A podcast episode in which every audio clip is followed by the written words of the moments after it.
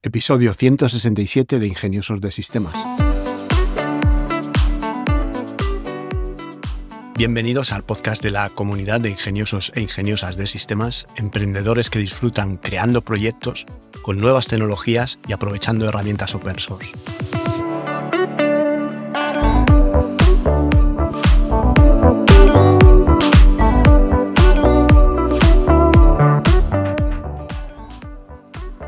Hoy es martes 6 de diciembre de 2022 y seguiremos hablando de inteligencia artificial. Pero antes déjame que aproveche para recordarte que en tecnolitas.com tienes un plan de asesoría tecnológica que por tan solo 3 euros al mes, sin permanencia, puedes hacer cualquier pregunta sobre blockchain, NFT, inteligencia artificial, realidad virtual, herramientas de software de código abierto, implementaciones web, flujos de trabajo, negocios digitales, lo que necesites preguntar. Te registras al plan, en la parte privada de la web me pones la pregunta y a partir de ahí nos hablamos por correo electrónico. Voy a ver si en este episodio soy capaz de explicaros cómo funciona una red neuronal de una forma sencilla y que se pueda entender. Y para esto pues me he buscado un pequeño ejemplo de cómo con aprendizaje automático o machine learning podemos hacer muchas cosas realmente complejas pero hoy, sin embargo, quiero centrarme en crear una red neuronal muy sencilla,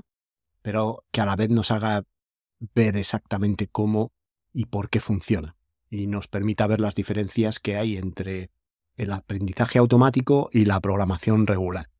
El aprendizaje automático funciona conceptualmente de una forma diferente a la programación regular. En la programación estándar, normalmente nosotros programamos el algoritmo para convertir entradas de datos en resultados. Nosotros escribimos las reglas y la lógica necesarias para lograr todo esto. En el caso del aprendizaje automático es diferente. Contamos con una lista de entradas y con una lista de resultados. Cada entrada tiene su resultado, pero no necesariamente tenemos por qué saber convertir estas entradas en estos resultados. De eso se trata el machine learning, de eso se trata el aprendizaje automático. Es decir, no conocemos el algoritmo que hace la conversión de unos datos a otro. Lo que queremos es crear un modelo a través de una red neuronal que pueda coger esas entradas, los resultados esperados para cada una de esas entradas y pueda aprender por sí solo el algoritmo necesario para hacer esa conversión. Esta es realmente la diferencia principal entre la programación regular y el aprendizaje automático.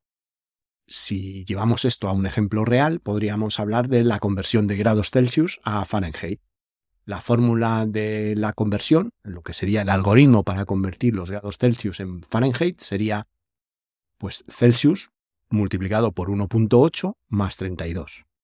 ¿Esto cómo lo haríamos en programación regular? Bueno, pues para esto haríamos una función, esta función pues eh, multiplicaría el valor de datos de entrada de Celsius por 1.8 y le sumaría 32.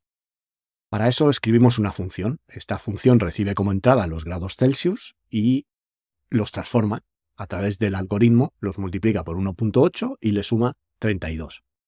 Ya está. Este es el algoritmo de una programación normal para hacer una conversión de Celsius a Fahrenheit. Es muy simple, ¿verdad? Pero veamos cómo conseguimos esto con un aprendizaje automático. Así que en un momento imaginamos que no conocemos la fórmula de la conversión y contamos solamente con unas entradas en Celsius y unos resultados esperados en Fahrenheit. Y buscamos un modelo que aprenda por sí solo el algoritmo de esta conversión. Utilizamos, por ejemplo, una tabla con siete entradas que, bueno, aquí nos inventamos los datos. Menos 100, 20, 0, 15 y 32.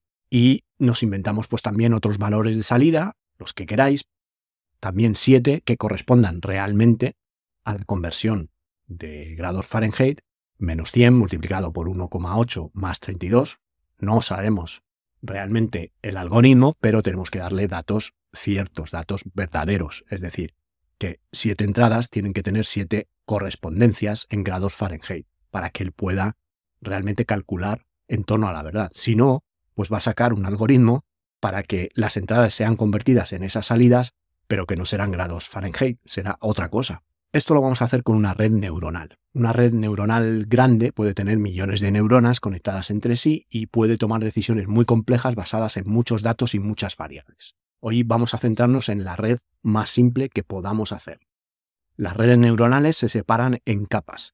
Por lo tanto, la red más simple sería una red de una capa con una sola neurona. Cualquier red tiene al menos una capa de entrada, que es donde se reciben los datos de entrada, y en este caso serían los grados Celsius, y también debe tener una capa de salida donde deberemos obtener los resultados calculados, que aquí serían los grados Fahrenheit resultantes. En redes más complejas podríamos tener capas intermedias llamadas capas ocultas, pero ya hablaremos de eso después. Las neuronas se conectan con conexiones. En nuestro caso simple de hoy solamente tenemos una conexión, conectando la neurona de entrada con la neurona de salida.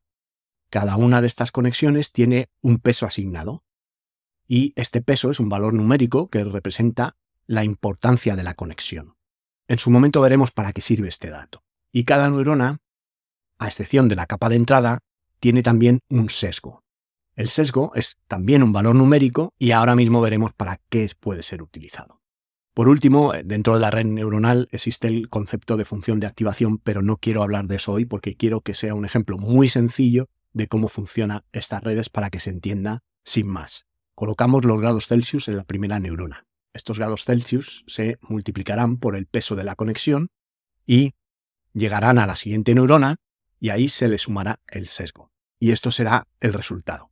¿Realmente os parece simple? ¿Os suena también de algo? A grandes rasgos es así como funcionan las redes neuronales. Entra un dato, se multiplica por el peso y se le suma el sesgo de la siguiente neurona. Volviendo a nuestro ejemplo, pues nuestro modelo actual entonces estará de la siguiente manera. Al comenzar los valores del peso y el sesgo se inician de manera totalmente aleatoria. Por ejemplo, pues si inicializamos la red y le da un peso de 1.5 o de 1, y un valor para el sesgo de 4, pues cuando hagamos los cálculos no va a funcionar muy bien, porque al final seguro que habéis encontrado el paralelismo entre el peso y el sesgo con la multiplicación y la suma que hace el algoritmo de conversión de Celsius a Fahrenheit. Por lo tanto, si cogemos esos 15 grados, lo multiplicamos por 1,5, que es el peso, y le añadimos el sesgo, que es 4, dará 26,5, que no se acerca para nada al valor real de 59 grados Fahrenheit, que deberían ser esos 15 grados centígrados. ¿Cómo puede la red neuronal aprender los valores más adecuados por los pesos y los sesgos? Pues con un procedimiento de prueba y error, que es lo que denominamos el entrenamiento, el entrenamiento del modelo. Aquí es el entrenamiento del aprendizaje automático. El aprendizaje automático aprenderá a hacer esta conversión de grados teniendo en cuenta la entrada y la salida porque él sabe lo que entra y lo que debería salir, por lo tanto puede calcular los valores intermedios. Este tipo de redes pues, puede aprender no solo esto, sino también, por ejemplo, calcular el valor de una casa en base a ciertas características, o clasificar un correo si es spam o no es spam, o detectar transacciones fraudulentas, o hacer cálculos de tiempo de envío según las rutas, eh, un millón de cosas. ¿Cómo puede lograrlo? Pues lo primero que hay que hacer es alimentar la red neuronal con suficientes datos de entradas y con resultados válidos para esas entradas. Después usaremos lo que vimos hace un momento. Ahora pues queremos que la red neuronal, con esos ejemplos, entienda por sí sola la relación entre entradas y salidas. Es decir, que ajuste automáticamente los pesos y los sesgos para después poder hacer predicciones lo más acertadas posibles. La red neuronal va a tomar estos datos que yo le di y por cada uno va a hacer una predicción. Recordemos que fue inicializada de manera aleatoria, entonces al final pues le va a ir muy mal. Dependiendo de qué mal le fue, ajustará los pesos y los sesgos. Si fue muy mal, pues se va a ajustar mucho. Si no le fue tan mal, pues va a tener que ajustar solo un poquito. Pero realmente tenemos solo siete ejemplos. ¿Podría entender la relación y ajustar el peso del sesgo tan solo con siete ejemplos? Bueno, pues para eso está el entrenamiento. Si entrenamos esta red neuronal con un modelo de siete entradas y siete salidas, veríamos que sí, que es capaz de llegar a la conclusión de cómo se calcula la temperatura en grados Fahrenheit a partir de los Celsius, con una red de una sola capa y una sola neurona. Lo único que tenemos que es ajustar el número de intentos o el número de pasos o vueltas o bucles, llámalo como quieras, con el que lo vamos a entrenar. Si le ponemos que haga mil iteraciones, mil vueltas, pues veremos que a partir del 500 y pico ya no mejoraría mucho. Con 500 pasos, una red de una sola neurona con 7 entradas y 7 salidas va a aprender a calcular grados Fahrenheit a partir de Celsius sin ningún tipo de problema.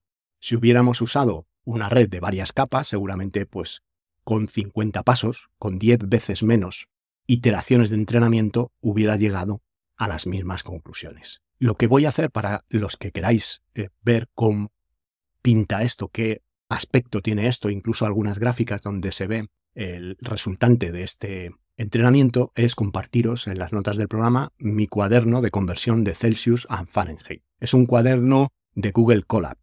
Es un notebook. Google Colab es un sistema de, digamos, entorno de programación de Python en la nube que Google te ofrece de forma gratuita y que utiliza GPU. Con estos cuadernos tú puedes poner todos los códigos e importar las librerías de Python que consideres oportunas para hacer tus pruebas. En este caso lo hemos hecho con TensorFlow y con el modelo de Keras, que ya os he comentado estos modelos en los episodios de las pruebas de proyectos de inteligencia artificial. Entonces, con este cuadernito que os dejo en las notas del programa, vais a ver qué aspecto tiene. Lo único que tenéis que hacer es ir dando play al play que aparece en cada una de las celdas o de las partes de código que se ven en el cuaderno. Y también en el cuaderno os dejo una grafiquita que indica cómo le ha ido el entrenamiento con mil interacciones para una red de una sola capa, una sola neurona.